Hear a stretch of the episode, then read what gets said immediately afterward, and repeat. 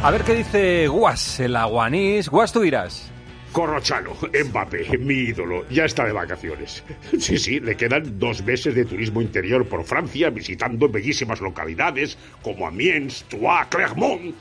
Y nada, luego después Seychelles, una visita a su Qatar de adopción, y para julio agosto pues volvemos a jugar seis partidos al año, dos de Liga Francesa, alguno de la fase de grupos, y en octavos para casa. Un fenómeno.